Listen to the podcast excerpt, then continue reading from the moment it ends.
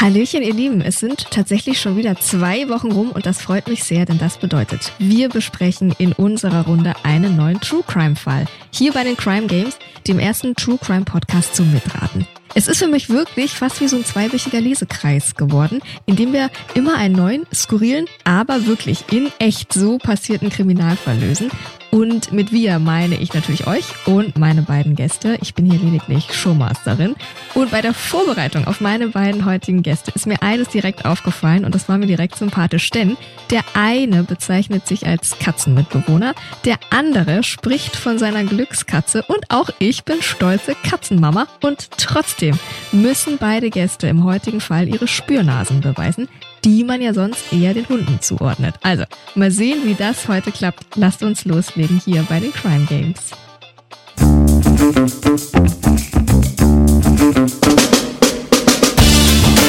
Herzlich willkommen zu den Crime Games, der ersten True Crime Show zum Mitraten. Ich bin Mona und begrüße in diesem Podcast immer zwei Gäste aus dem Crime-Universum. Naja, und euch natürlich, ne? Ja, genau euch. In diesem Podcast wird nämlich nicht nur zugehört, nein, nein, hier wird richtig mitgerätselt. Zusammen mit meinen beiden Gästen versucht ihr nämlich in jeder Folge einen echten Kriminalfall zu lösen. Wie? Naja, mit viel Fantasie, Spürsinn, aber auch Spontanität und Humor und vor allem mit dem ein oder anderen Spiel. Denn mit jeder Spielrunde kommen wir der Lösung des Falls immer ein Stückchen näher. True Crime meets Spielespaß eben.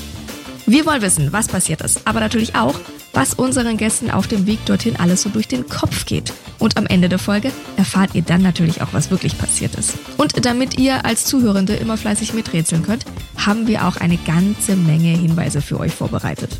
Also äh, Notizbuch raus, Trenchcoat an und los geht's, würde ich sagen, oder?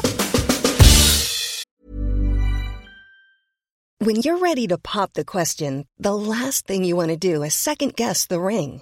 At BlueNile.com you can design a one-of-a-kind ring with the ease and convenience of shopping online. Choose your diamond and setting. When you find the one, you'll get it delivered right to your door.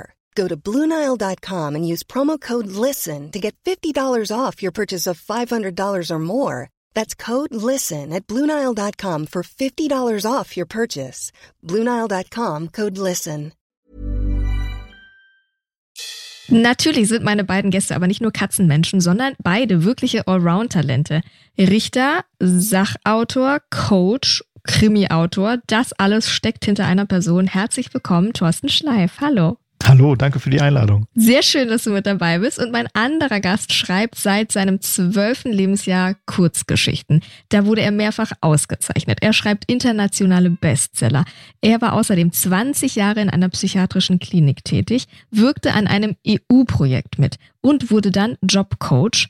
Das alles in einem Menschenleben, nicht in sieben Katzenleben. Herzlich willkommen an Wulf Dorn. Ja, hallo zusammen. Schön, dass ich dabei sein darf. Sehr schön, dass ihr beide hier seid. Spannende Biografien, spannende Persönlichkeiten, spannende Bücher. Müssen wir unbedingt gleich nochmal drüber sprechen. Aber erst machen wir schon mal einen Kopfsprung rein in unseren heutigen Fall, würde ich sagen. Seid ihr bereit? Los geht's. Wir sind sehr gespannt. Leg los. Sehr gut. Die Story. Es ist ein quälend heißer Junitag im Jahr 2013. Erwin B., der Name wurde von unserer Redaktion geändert, verlässt das Eckgebäude mit dem blauen Logo an der Schorndorfer Straße in Uingen und geht langsam die Straße hinunter auf eine Bushaltestelle zu. Plötzlich schießt ein Auto vor ihm auf den Bürgersteig, zwei Männer springen heraus und richten eine Pistole auf ihn. Und jetzt die Frage schon an euch beide. Wer sind die Männer und warum bedrohen die jetzt unseren Erwin B? Thorsten, Du knobelst schon.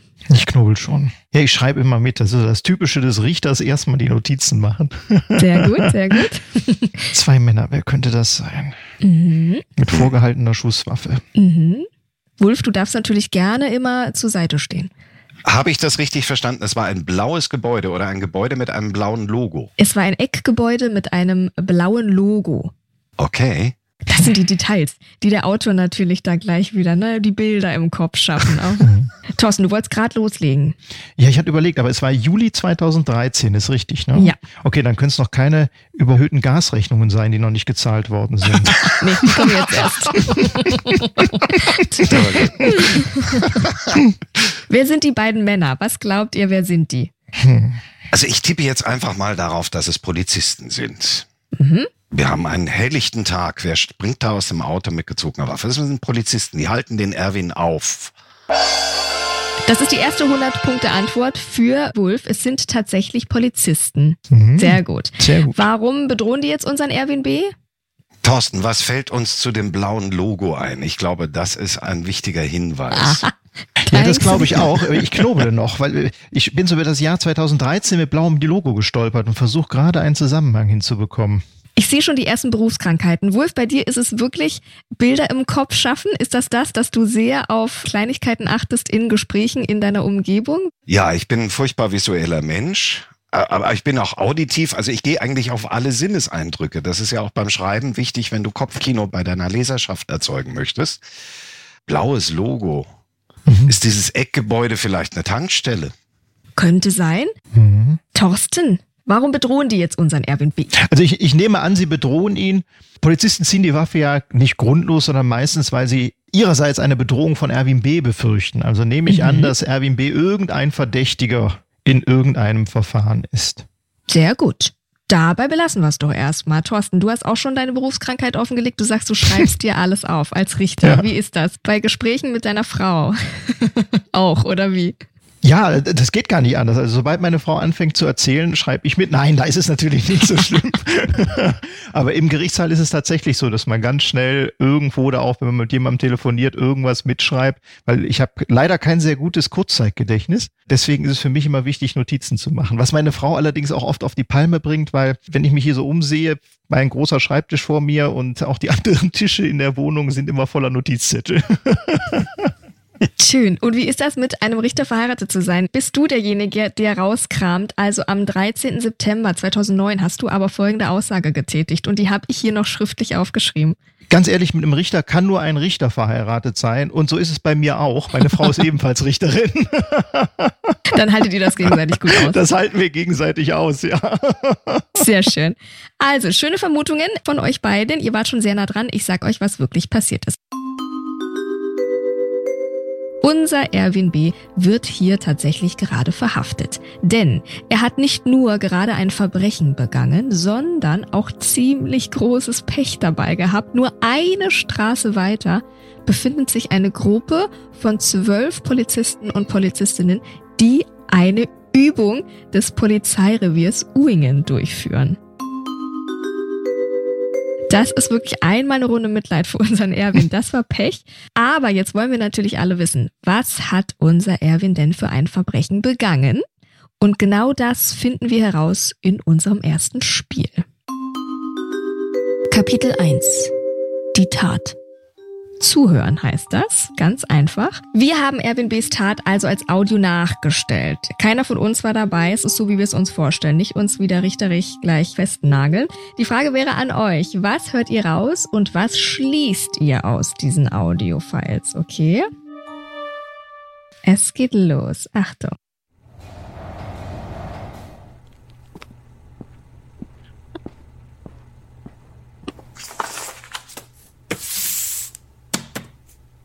Okay, okay. Schon was gehört? Ah. Erst war so das Zischen einer Tür zu hören, so und dann Schritte auf einem offensichtlich gedämpften Material, auf dem Teppich und dann eine Frau, die offensichtlich erschrocken sagt, okay, okay. Also hört sie wohl oder sieht wahrscheinlich irgendwas, möglicherweise. Also ich habe jetzt so Bild im Kopf, den Mann, der mit vorgehaltener Schusswaffe und vielleicht einem Zettel da reinkommt, wo drauf steht, Achtung, Überfall, irgendwie sowas. Genau, den Zettel hätte ich auch gehört, da würde hm? ich mich anschließen. Hm? Ja, was ist mit der Tür? Gut, seid ihr. Das war, könnte die, die, die, die, ja, so eine Drehtür von so einer Bank oder sowas gewesen sein oder auch so die, diese, die so langsam dieses Aufgehen. Hm? Ihr seid doch viel zu gut, sehr gut. Es war eine automatische Schiebetür, wir haben Schritte gehört, ein Blatt Papier, das da geraschelt hat und dann eine Frauenstimme, die sagt, okay, okay, sehr gut. Ton 2, also wenn das so weitergeht, sind wir in fünf Minuten durch mit dem Fall. Los geht's. Wolf High Five. ja, ihr seid zu gut. So, passt auf, Runde 2.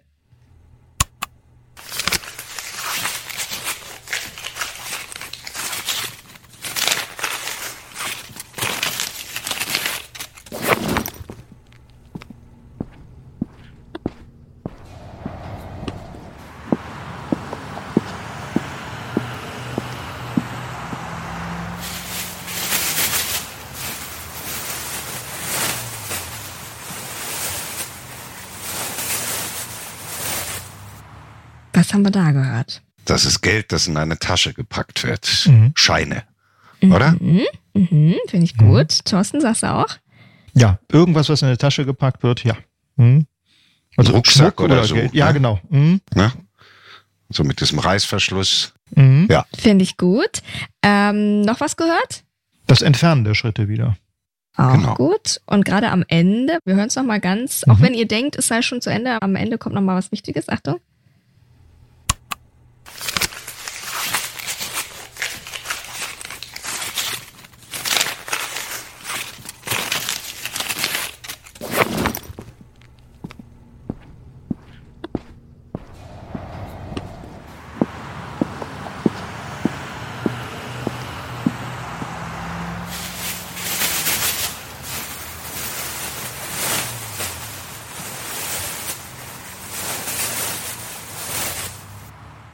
Das noch am Anfang und am Ende? Es klang, als irgendwas ausgezogen würde. Möglicherweise das Ablegen einer Maske, möglicherweise oder auch einer zusätzlichen Jacke, um eben die eigene Identität so zu verschleiern. Nach dem Motto, ich habe ein grünes T-Shirt an, ziehe eine rote Jacke drüber oder sowas zum Beispiel. Mhm. Ich hätte jetzt zum Beispiel auf einen Overall oder sowas getippt. Ne? Auch gut, auch gut. Sehr schön. Ihr seid nah dran. Wir gehen es nochmal zusammen durch. Wir sind in einer Filiale, du hast Mhm. es richtig gesagt. Dann habt ihr gesagt, Schritte, na klar, ihr habt das Papier gehört. Was wurde mit dem Papier gemacht? Offensichtlich eine Ansage. Also es machen ja viele bei Banküberfällen, damit man die eigene Stimme nicht hören kann, damit die eben auch nicht aufgezeichnet werden kann, dass nur auf einem Zettel steht, ich will Geld oder keinen Alarm auslösen, Geld hier rein, ansonsten knallt es irgendwie sowas. Hm? Mhm. Also eine geschriebene Anweisung steht Anweisung, auf diesem Zettel. Drohung. Hm? Mhm. Sehr gut. Okay, okay. Wer sagt das? Eine Frauenstimme, habt ihr gesagt? Das ist eine. Frauenstimme, das ist die Kassiererin. Ja, hätte ich auch gesagt. Mhm. Eine, die Mitarbeiterin auf jeden Mhm. Fall, ne? Mhm. auf diese Forderung, auf diesen Zettel. Dann, guck mal, einmal gebe ich euch noch ganz am Anfang, ist da noch ein Hinweis drin, ganz kurz und ganz am Anfang. Achtung, mal aufpassen. Das war's schon. Nochmal? Was ist das? Dieses Klicken, das Ja. ist, ein, ist ein Schalter. Aber was für einer? Ein stiller Alarm vielleicht? Sehr gut, sehr gut, Herr Richter, Yep. als hätten Sie den Fall schon mal durchgespielt. Ja, ein stiller Alarm wird ausgelöst. Mhm. Dann habt ihr das Geldscheinrascheln erkannt und dann das Rascheln am Ende. Habt ihr auch gesagt, ein Beutel, Müllsack, was stopft man da rein?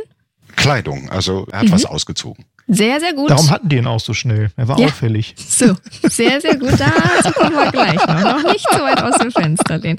Wir haben noch ein paar Wendungen in diesen Fall eingebaut. Sehr, sehr gut. Gesucht wird ein nackter Bankräuber.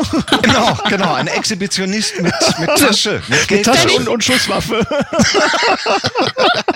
Fertig ist der Fall. Vielen Dank. Wir können an der Stelle aufhören. Nein, es ist noch skurriler als ein nackter Bankräuber. Passt nur auf. Ihr habt euch tapfer durchgekämpft. Jetzt wollen wir natürlich uns erstmal euch widmen. Ihr beide habt ja so eine spezielle Biografie. Thorsten, vielleicht sagst du uns erstmal, wie du zum Richter, zum Sachautor, zum Coach und dann zum Krimi-Autor gekommen bist. Wie ist das passiert? Ich war kein guter Schüler und eigentlich wollte ich nach der Schule tatsächlich Journalist werden. Also so, das war auch mein Ziel, Journalistik und Komparatistik zu studieren. Dann habe ich auch ein Praktikum gemacht bei einem befreundeten Journalisten und der sagte mir, du, das ist recht brotlose Kunst oder kann es jedenfalls sein. Also man kann auch mal von der Hand in den Mund leben müssen. Und da hatte ich so einen gewissen Respekt vor, um nicht zu sagen auch eine gewisse Angst. Und gleichzeitig habe ich damals gejobbt in einer Anwaltskanzlei und die Rechtsanwältin hat mir damals empfohlen, hör mal, studiere Jura, das ist was für dich. Und dann habe ich erst gedacht, Jura ist so trocken, das mache ich auf keinen Fall, aber komm, schreibst dich ein, machst ein Semester, kannst immer noch was anderes machen. Ja, und dann habe ich von Anfang an dieses, dieses Fach ist mir zugeflogen. Also es hat mir von Anfang an Spaß gemacht. Ich hatte auf einmal die guten Noten, die ich in der Schule nie hatte Schön. Mhm. dann war es relativ schnell. Also dann äh, habe ich kurz in der Kanzlei gearbeitet, wollte aber immer in den Staatsdienst rein, Staatsanwaltschaft oder Richter und bin dann Richter geworden. Habe aber diesen Hang zum Schreiben nie aufgegeben. Habe dann mal hier Kindergeschichten für meine Töchter natürlich geschrieben, habe auch oft mal eine Rede geschrieben, habe Vorträge geschrieben. Und irgendwann kam ich dann dazu, dass ich eben das erste Sachbuch schreiben wollte. Mhm. Da hat mir dann auch eine Schülerin, die eine Sitzung besucht hat, gesagt, schreiben Sie es doch einfach mal, ich würde es lesen. Schön. Und dann habe ich mich hingesetzt, das erste Buch geschrieben und auf Anraten meiner Frau das auch einem Verlag geschickt. Und das ist sofort eingeschlagen und dann hatte ich Blut geleckt und dann habe ich weitergeschrieben. Cool. Und wie dann der Sprung zum Krimi? Dann hast du gedacht, ich äh, habe hier die ganzen Fälle und bist ja in einem Crime-Universum sozusagen zu Hause. Die Mhm. müssen auch aufs Papier. War das eine Art Verarbeitungsstrategie? War das eine Art von oh, Inspiration? Sind das echte Fälle, die da auch eingeflossen sind in deinem Ja. Krimi jetzt? Ja, durchaus. Also sind sehr viele aus dem wahren Leben natürlich umgeschrieben, aber vieles aus dem wahren Leben ist in dem Krimi drin. Und der ausschlaggebende Punkt oder der Mensch, der mich tatsächlich dazu motiviert hat, war Carsten Düss. Der Autor der Achtsam Morden-Reihe. Mittlerweile sind wir befreundet, eine sehr, sehr wertvolle Freundschaft. Er hat mir damals gesagt, versuch's einfach mal, die Idee ist gut, schick's einfach mal, keine Sorge, die sagen dir, wenn es schlecht ist. Und dann habe ich, dann habe ich das Skript zum Verlag, zum Heine Verlag geschickt und kriegte dann nach kurzer Zeit ein Vertragsangebot, wo ich mich super drüber gefreut habe. Und ja, so hat dann der Krimi seinen Lauf genommen. Mhm.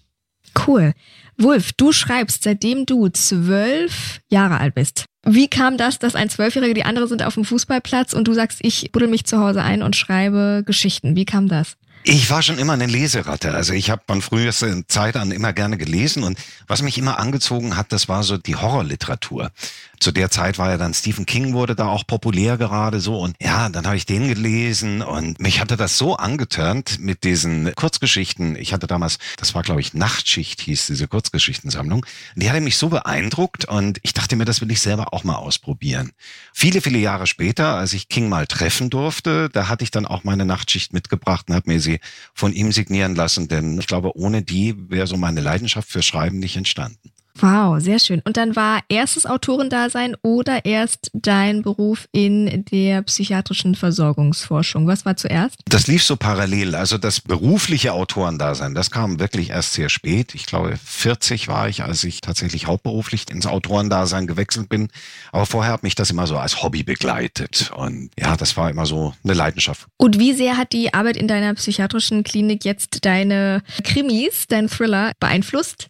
Ja, es hat tatsächlich was bei mir verändert. Ich meine, so in meinen ersten Geschichten und auch in meiner frühen Lektüre, da waren es die, die Monster, die Werwölfe und Vampire, die da um, umeinander Na gegeistert sind sozusagen. Und später kommst du dann aber drauf, dass das eigentlich Erschreckende ist, ist so der menschliche Geist.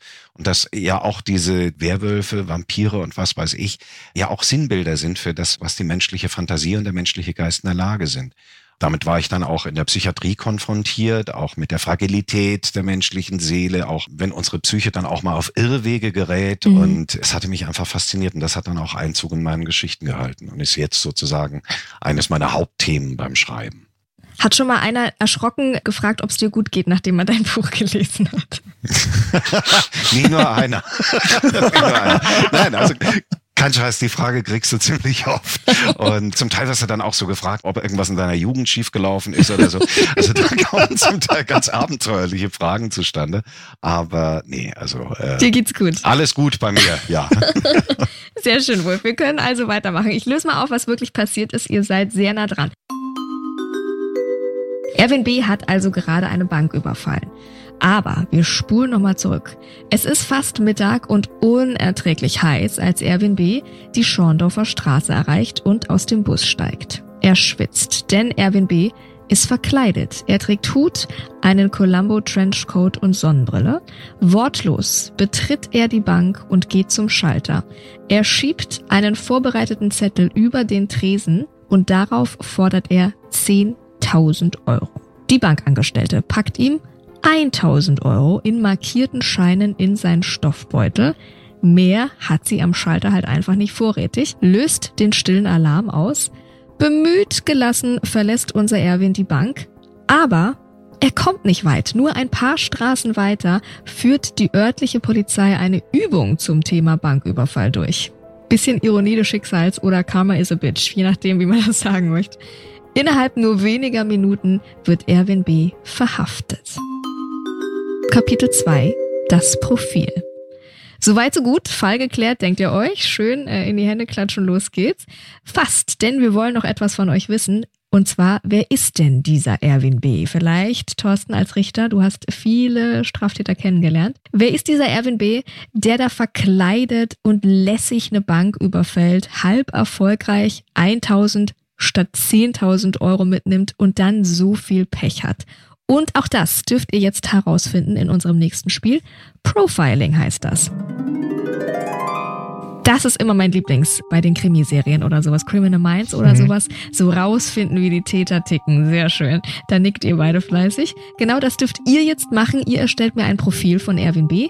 Ich lege euch Stück für Stück Hinweise vor und ihr sagt mir, was euch zu diesen Hinweisen einfällt und was das eben eurer Meinung nach über Erwin B. aussagt. Ich löse auch direkt auf, ob ihr richtig lagt oder falsch.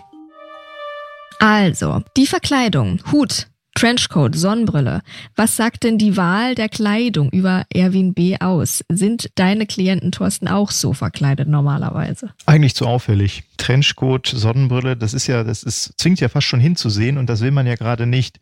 Deswegen, was Wolf gerade gesagt hat, dass man Overall an ist oder dann auch eine Cappy dazu und so weiter, ist viel unauffälliger, das wird viel eher gewählt. Deswegen, es ist schon auffällig. Also es wirkt eher unerfahren, sage ich mal, mhm. was jetzt Banküberfälle angeht. Mhm. Wolf, du hast gesagt, du bist ein Bilder im Kopf Mensch. Wenn wir uns das vorstellen, Hut, Trenchcoat, Sonnenbrille, an was erinnert uns das? Wo sehen wir das? Ja, das sehen wir in irgendwelchen Krimi-Klischees. Da, da, gehen wir aber zurück irgendwie in die Noir-Reihen oder mhm. sowas, Humphrey Bogart oder ja. so. Und vor allen Dingen, er ist auch kein großes Geisteskind. Wenn wir jetzt Juli haben und es ist drückend heiß, dann wird kein normaler Mensch mit Hut und Trenchcoat laufen. Also die Sonnenbrille hätte ich mir eingehen lassen. Ja, sehr gut. Zusatztipp ist übrigens, den Hut hat er auf dem Gehweg gefunden. Okay. Also es sagt einiges über ihn aus, Thorsten, was du Aha. gesagt hast. Schlecht vorbereitet. Mhm. Genau. Er ist nicht vorbereitet, er zieht sich so an, wie er sich einen Bankräuber vorstellt, wie er es gelesen hat in euren Romanen und wie man die so im Fernsehen sieht. Sehr gut. Der Zettel.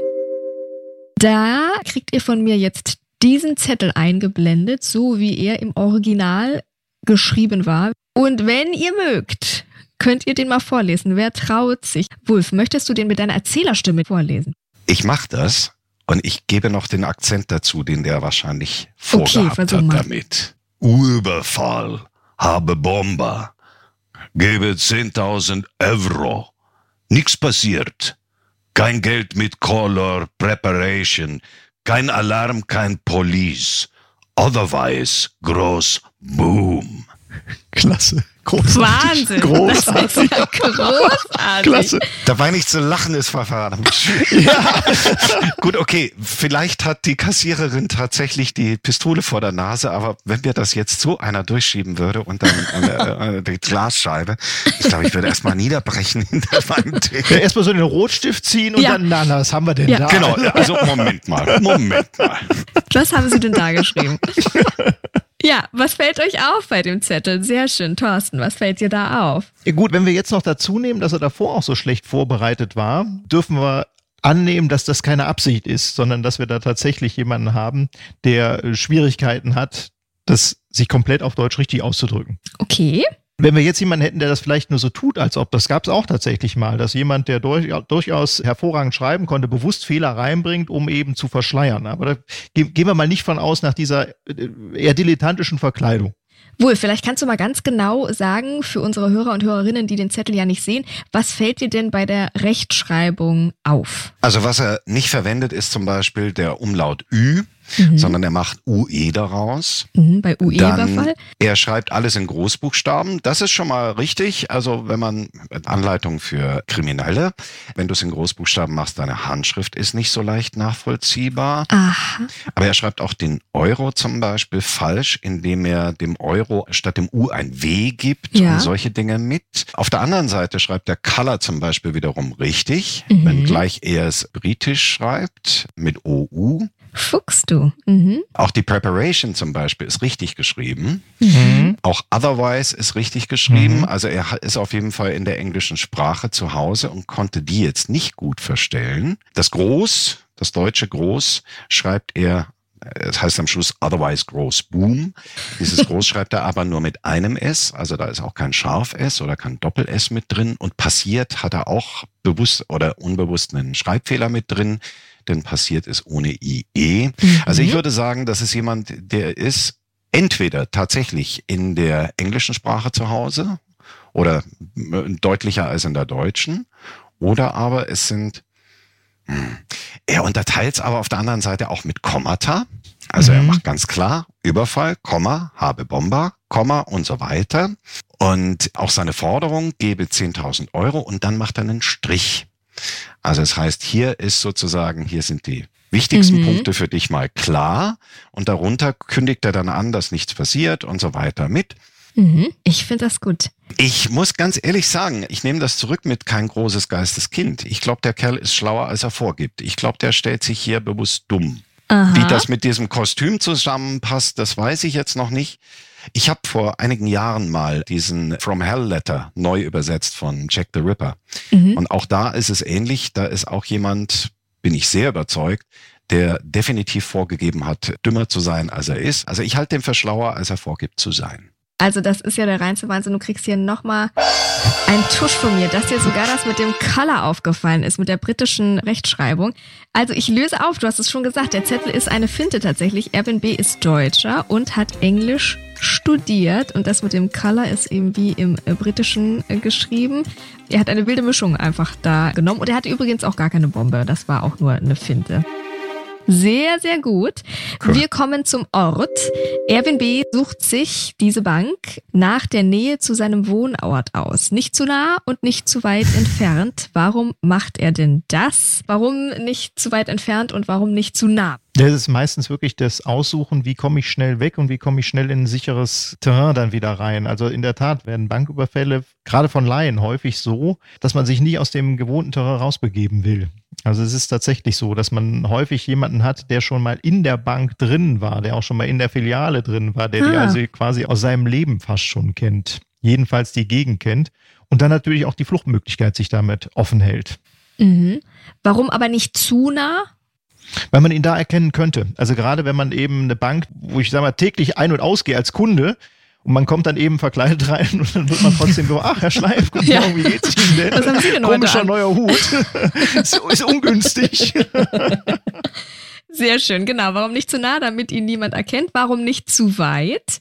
Ja, um doch wieder schnell wegzukommen, um nach Hause zu kommen. Ja, insbesondere, wenn man eben kein Fluchtmittel benutzen will. Wenn man zum Beispiel zu Fuß unterwegs ist oder nur mit dem Fahrrad unterwegs ist in solchen Fällen. Das ist tatsächlich so. Mhm. Ja, auf jeden Fall. Es ist noch ein bisschen skurriler. Hm? Nicht zu weit, weil sein Busticket nicht so weit geht. Der Akku ist, vom Elektrofahrrad. Ja, da muss man heutzutage alles drüber nachdenken. Sehr schön. Wie toll, ihr seid sehr, sehr gut, ihr seid nah dran. Thorsten, sag mal, du bist ja jetzt auch sehr ermittlerisch unterwegs. Wie viel Prozent einer Arbeit von einem Richter sind denn nochmal nachermitteln, wie wir das auch immer in den Serien und Filmen so vorgegaukelt bekommen? Und wie viel ist wirklich Richter sein? Ermittlung wirklich sehr wenig. In der Regel sind die Fälle gut ausermittelt von der Staatsanwaltschaft, von der Polizei. Es kommt selten vor, dass man nochmal eigene Ermittlungen anstellt. Und ich würde sagen, weniger als fünf Prozent. Sehr schön. Und Wolf, ich sehe dich ganz äh, klischee-autorenhaft in deiner Bücherecke sitzen. Das sind ja wahnsinnig viele Bücher. Wie viele Bücher hast du schon gelesen in deinem Leben oder wie viele stehen da überhaupt? Also hier stehen so viele, das ist nur ein Teil. Ich habe hier drüben noch einen Raum. Also das ist ein großer Raum, in dem mhm. ich sitze. Der, mhm. Ich bin von Büchern umgeben. So viele, dass unsere Möbelpacker beim letzten Mal gesagt haben, es wird Zeit, dass du auf E-Books umsteigst. Wie viel ich schon gelesen habe, ich kann es nicht sagen. Lesen ist für mich einfach, es gehört zum Alltag mit dazu und ich glaube, das geht uns Autoren allen so. Niemand wird Autor, weil er nur schreiben will, sondern auch, weil wir gerne lesen und uns auch selbst, glaube ich, Geschichten erzählen, die wir so einfach woanders noch nicht gefunden haben. Wisst ihr immer schon das Ende vom Buch? Oder kann man euch noch aufs Glatteis führen, gerade bei Krimis oder Thrillern? Ich wünsche mir, etwas zu lesen, wo ich eben nicht aufs Ende komme. Im Idealfall klappt mir die Kinnlade runter, wo ich mir denke, wow, klar, sicher, war offensichtlich mhm. und ich habe es nicht gesehen.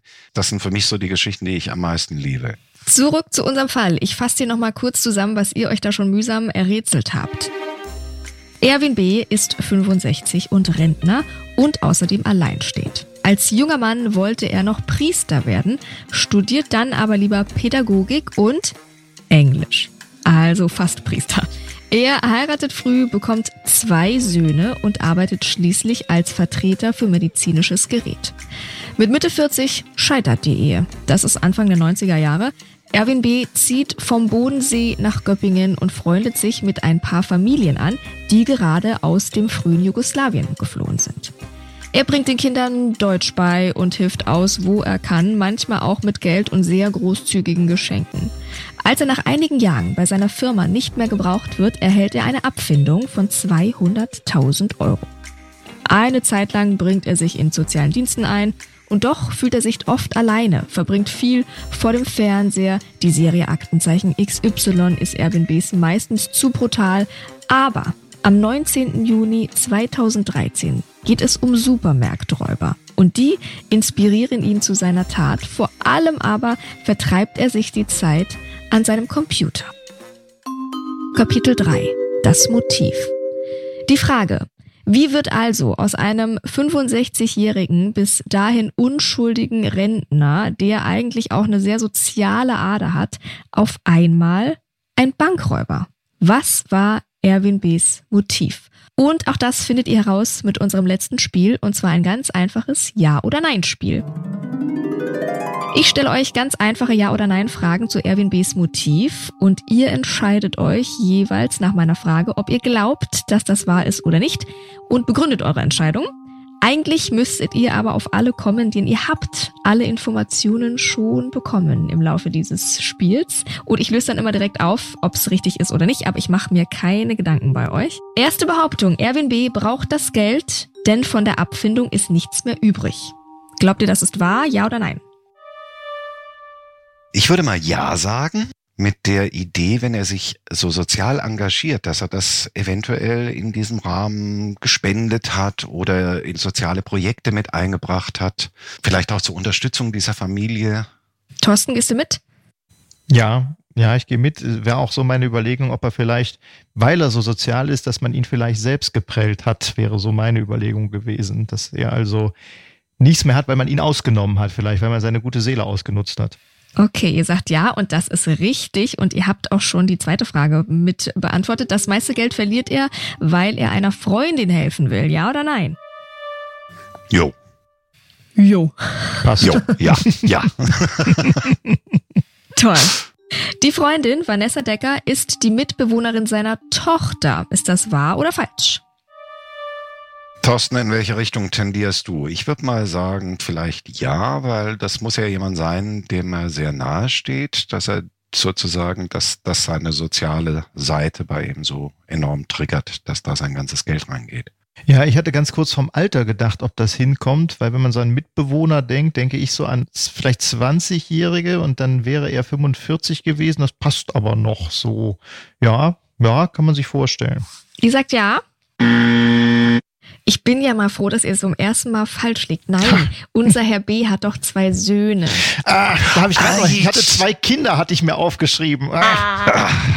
Okay. Herr Richter, Herr Richter, Ja. das ist Ihnen ein Fauxpas und Nein, Ja, das waren definitiv. zwei Söhne. mhm. Aber Vanessa hat Erwin B. über E-Mail kontaktiert. Könnte das sein, ja oder nein? Er ist ja hauptsächlich an seinem Computer unterwegs. Die Informationen hatten nur. Genau. Ja, passt. Ja. Sehr richtig. Vanessa erpresst Erwin B. mit einem dunklen Geheimnis aus seiner Vergangenheit. Traut ihr das dem Erwin zu? Ja oder nein? Da wird in sich gegangen, da rattert's. Thorsten, ich liebe auch die Denkerpose. Es ist eine Richterpose, auch mit den verschränkten Händen ineinander und dann die Daumen so, zwirbeln so um, äh, umeinander rum. Das finde ich sehr schön. Hm, Was gebe ich Ein, dem ein? Rechtsanwalt hat mir neulich mal gesagt, man würde immer sehen, wenn ich was nicht glauben würde, dann würde ich immer so in meinem Bart kraulen. Aha. Das habe ich jetzt nicht gesehen bei der Behauptung. Nee, in der Tat, in der Tat habe ich auch nicht. Äh, Vanessa erpresst Erwin B. mit einem dunklen Geheimnis aus seiner Vergangenheit. Ja oder nein? Traut ihr es ihm zu? Das würde zu dieser Unüberlegtheit passen, wiederum mit dem Trenchcoat und so weiter mit. Ich meine, was veranlasst den Kerl wirklich in eine Bank reinzugehen? Mhm. Ich würde mal sagen, ja, ich glaube, das ist eher so eine Verzweiflungstat auch mit, die er da begeht. hm. Thorsten geht mit? Nein, leider nicht. Vanessa Decker ist in Ghana gestrandet. Sie braucht das Geld, um das Land verlassen zu können. Ist das wahr oder falsch? Eher. Sind wir so skurril unterwegs, Thorsten? Doch eher, das, das passt eher. Ich weiß auch nicht warum genau. Das ist so diese, ja, das ist so eine Bauchentscheidung. Mhm. Jetzt irgendwo wird eine Information gewesen sein, die mich dazu veranlasst. Ich kann es aber momentan noch nicht beschreiben, woher es kommt. Gehst du mit, Wolf? Du guckst auch skeptisch. Ja, es passt so irgendwie zu diesem, wie heißt das immer, Ober- oder Opa-Trick, ja, Mhm. dass man da Mhm. anruft und sagt, ich sitze hier fest und ich brauche Geld. Also ich schließe mich jetzt mal Thorsten an. Ja. Ihr habt recht. Als sie 2014 nach Deutschland kommt, stiftet sie Erwin B. zum Bankraub an. Ja oder nein? Ihr habt alle Informationen. Moment, Moment, Moment. Als die zweite, das war, nee, nee, nee, nein, das ist falsch. Das war Juli 13, die Tat. Die habe ich auch Genau, geschrieben. genau, Ha, ha. Sehr gut. Ihr habt recht. Der Raub war bereits 2013 und Vanessa kommt nie nach Deutschland. Jetzt die nächste Behauptung. Erwin B. gibt sein gesamtes Geld an Vanessa weiter und leiht sich sogar noch mehr bei den befreundeten Familien, um ihr eben aushelfen zu können. Ja oder nein? Ja, das würde passen. Warum wird's passen, Thorsten? Ja, einerseits eben dieses, dass er sich, dieser Enkeltrick gerade, die, die Idee finde ich richtig gut, dass er sich da ausnehmen lässt und dass diese befreundeten Familien ihm vielleicht jetzt auch so ein bisschen die Pistole auf die Brust setzen, wer deswegen zu dieser Verzweiflungstat kommt. Ja, Mhm, Wolf war ja dein erster Gedanke, du gehst mit.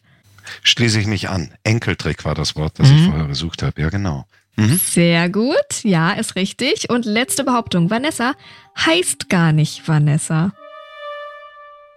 Das würde ich jetzt mal annehmen, Ja. weil wenn die nie rüberkommt und sie schreibt ihm aus Ghana, wenn ich das jetzt richtig habe, Mhm. da sitzen auch manchmal andere Leute hinter den Monitoren, die sich eben mit anderen Namen schmücken. ja, Thorsten ist dabei. ja. Auch da gibt's noch, also Wolf, du beeindruckst mich, es ist der Wahnsinn. Ja, Vanessa gibt es nicht. Dahinter steckt ein junger Mann, Anfang Mhm. 20, aus der ghanischen Stadt Koforidua. Und Erwin B. ist einer Spam-Mail aufgesessen. Wart Autsch. Ihr gut? Wart ihr gut? Ich hatte wirklich ein bisschen Schiss, dass ihr das in den ersten fünf Minuten hinbekommt mit dem Fall. Ich löse auf. Erwin B. ist also auf einem E-Mail-Scam reingefallen. Sein Helfersyndrom ja, wird da getriggert.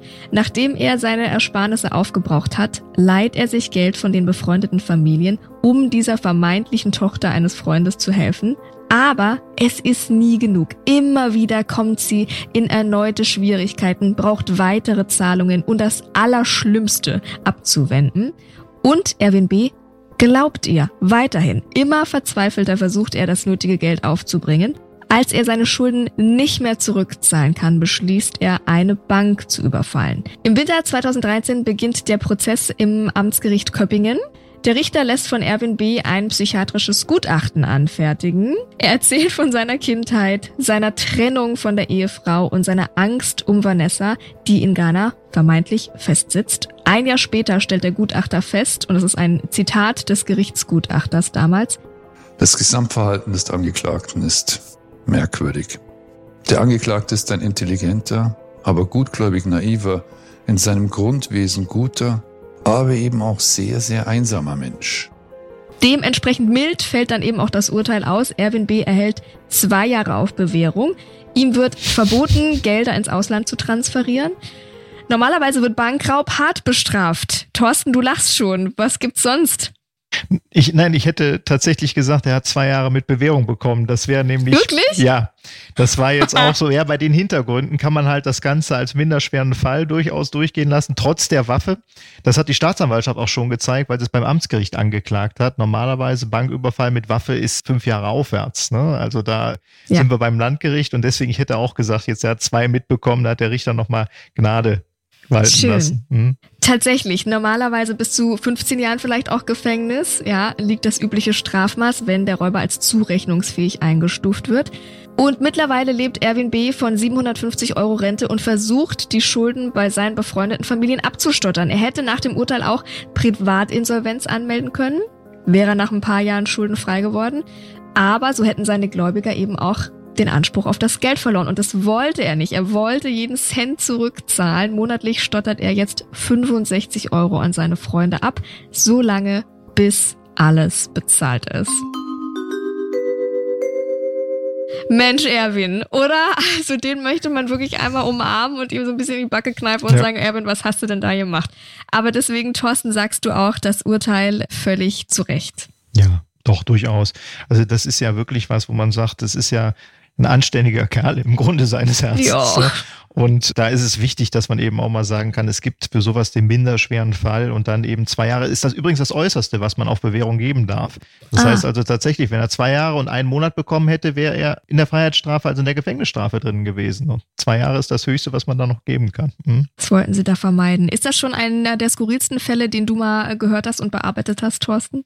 Ja, gehört auf jeden Fall zu den Skurrilen mit dazu, definitiv. Hm? Und da ist auch mal so, dass ein Richterherz blutet. Hat man dann Mitleid mit so jemanden oder schaltet man das komplett aus? Nein, natürlich hat man Mitleid. Also man hat auch häufig mit den Menschen Mitleid, die man ins Gefängnis schickt. Also gerade äh, wenn dann Menschen sind, die sehr viel Pech gehabt haben, gerade Leute, die eben entweder psychischen Hintergrund haben oder auch ähm, Junkies zum Beispiel, da hat Mhm. man ganz viel Mitgefühl mit. Das heißt nicht, dass man sie nicht ins Gefängnis packen kann und dass man das auch tun sollte ganz häufig, aber trotzdem natürlich hat man da eine Menge Mitgefühl mit. Das wäre schlimm, wenn man es nicht hätte.